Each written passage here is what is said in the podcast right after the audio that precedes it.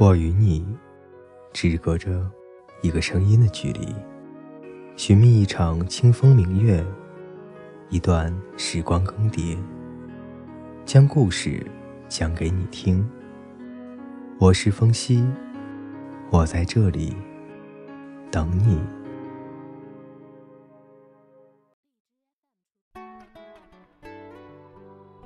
各位听众，欢迎你的收听。这是二零一七年我为你带来的最后一期节目。感谢在这一年来大家的守候与陪伴。今天呢，为大家带来的是一篇音乐背后的故事。下次见面，给我微笑吧。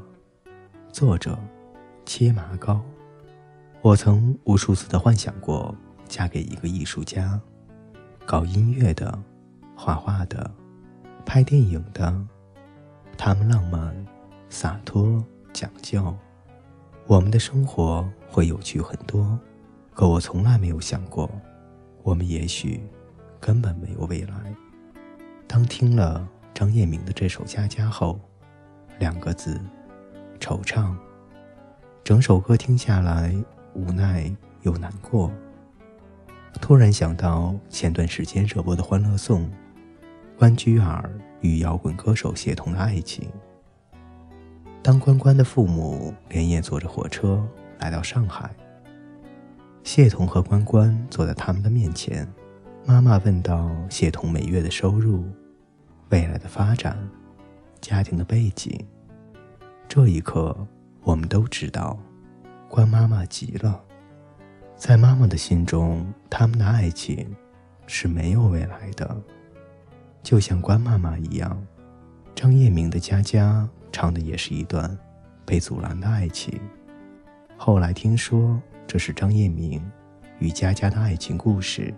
张叶明在我的心中是个酷酷的人，他从建筑师转行开酒吧，再后来成为一名歌手。理想与现实之间。他选择了理想，可在佳佳的父母心中，只是从铁饭碗变成了流浪汉，仅此而已。张叶明和佳佳相恋多年，可就是在张叶明转行开酒吧时，佳佳的父母独自邀请张叶明见面。他们希望张叶明能越来越好，却也劝着张叶明放手，就像关妈妈祝福谢童可以出国。却要求放开自己的女儿。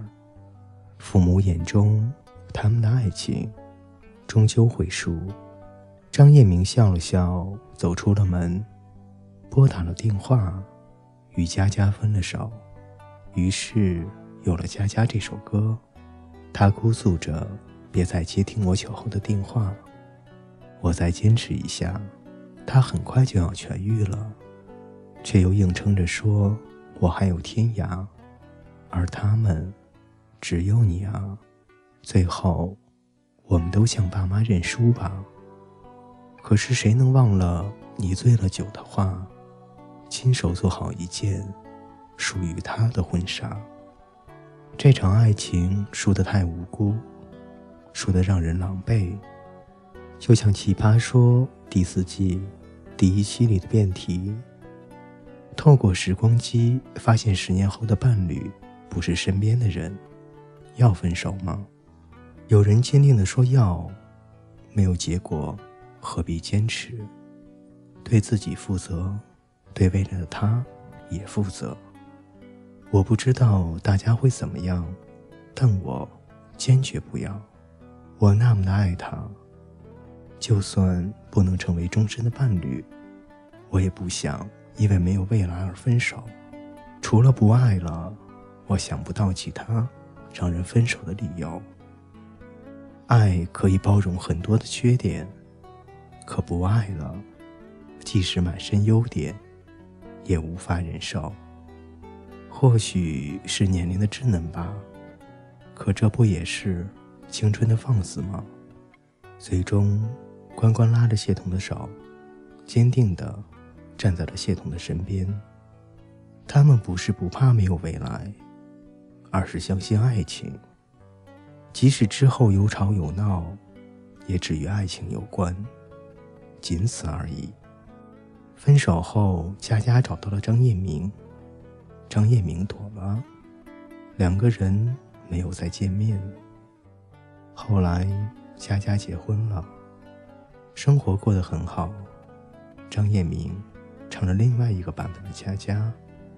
大冰的小屋，这一版里少了倔强，少了悲情，多了祝福，更多的是一种释怀。面对未来，选择爱情，可供的选择太多了。张叶明当初的书换来了佳佳现在的幸福，或许他可以给佳佳带来幸福的，又或许他们的爱情。最后会被折磨的粉碎。没有见到未来之前，其实我们都是没有未来的。最近有朋友问我，毕业了，两个人天各一方，到底要不要分手？说实话，我不知道。但对我而言，放开是一种不够爱，分手是因为爱过。对佳佳而言，放开是一种特别的爱。分手，是因为未来。这样看来，爱情里的分开或者坚持，或许不取决于爱的深浅，而是爱的方式。而对于爱过的悲凉，其实我们一直忽略了。爱过更让人心痛的是，从未爱过。爱过，就当是一生一世。各位听友，今天的故事。陪大家分享到这里。嗯，如果有感兴趣的朋友想听一下张叶明的这首《佳佳》，还是请大家自行搜索吧。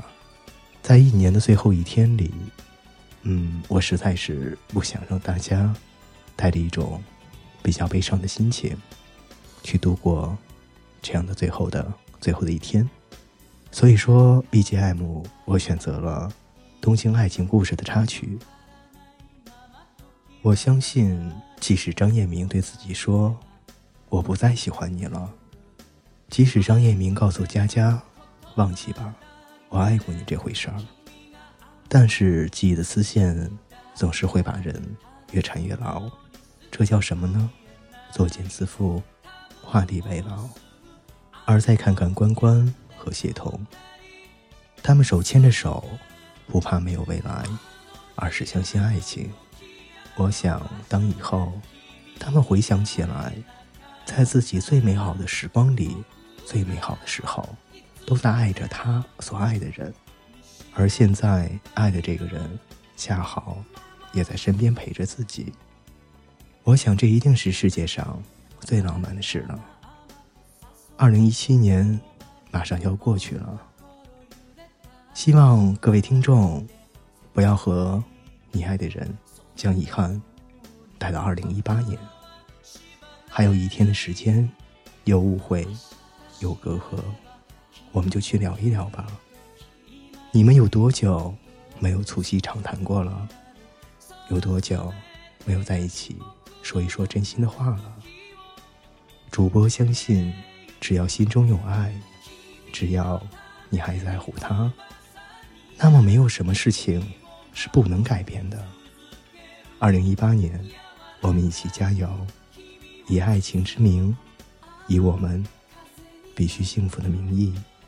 二零一八年一月一号零点零一分，我将为你带来二零一八年的第一声祝福。我们二零一八年再见。